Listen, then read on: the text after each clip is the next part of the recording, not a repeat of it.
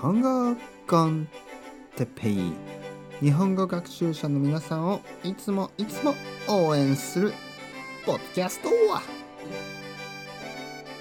今日は JLPT について少しだけ話します。はい皆さんこんにちは。日本語コンテッペイの時間ですね。元気ですか？僕は今日ももちろん元気ですよ。今日はですねあの JLPT について少しだけ話したいと思います。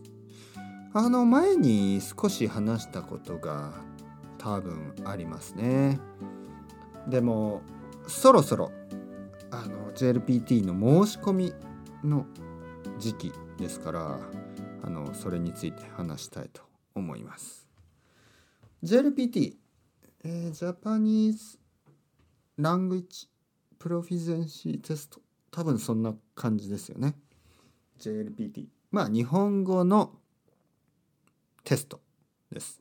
エグザム試験ですね。日本語の試験です、えー、JLPT にはまあ、N5 とか N4、N3、N2、N1 まああの5級4級3級2級1級があって N6 とかあるのかな？ちょちょっとわからない。多分ないんじゃないかな。ありますか？皆さん。僕はちょっとそこは忘れてしまいました。とにかくえー、っとですね N3 はまあ結構すごい。N2 はもう十分すごい。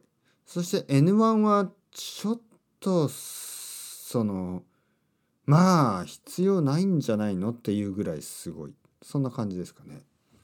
もし皆さんが日本で仕事がしたかったらまずは N2、2級をあの持ってないとほとんど難しいかもしれないですね。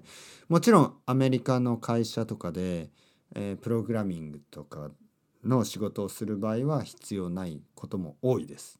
だけどもしやっぱり日本語を使う仕事の場合はやっぱり N2 が必要ですね2級。N1 はまあそのそこまで N1 じゃないといけない仕事は少ないと思います。うん、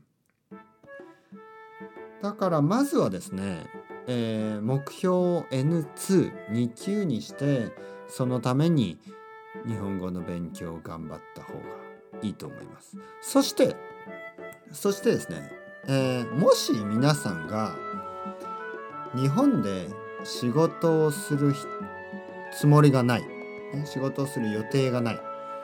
いや先生僕はあの日本語が話したいだけです、ね、日本語が上手くなりたいだけです。もしそういう生徒さんは、ね、そういう生徒さんがいたら JLPT のことは考えなくていいと思います。僕は必要がないと思う。ね、JLPT を取る必要はないです。